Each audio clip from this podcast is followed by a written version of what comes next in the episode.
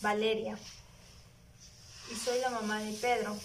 Nosotros somos la familia Romero Tamani.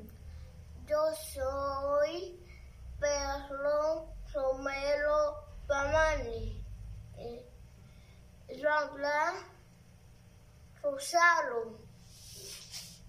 Eh, cuatro años. El colegio CCC. Le voy a historia.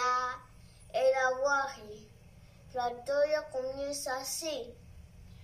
Un día mi mamá me contó que le gustaba mucho el aguaje.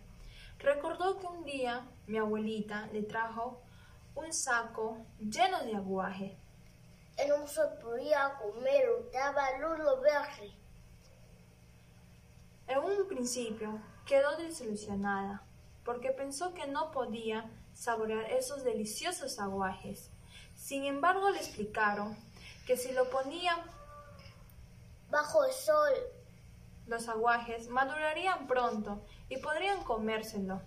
Fue así que maduró el aguaje y al final pudo, pudo comerlo con sal. Pues era muy rico.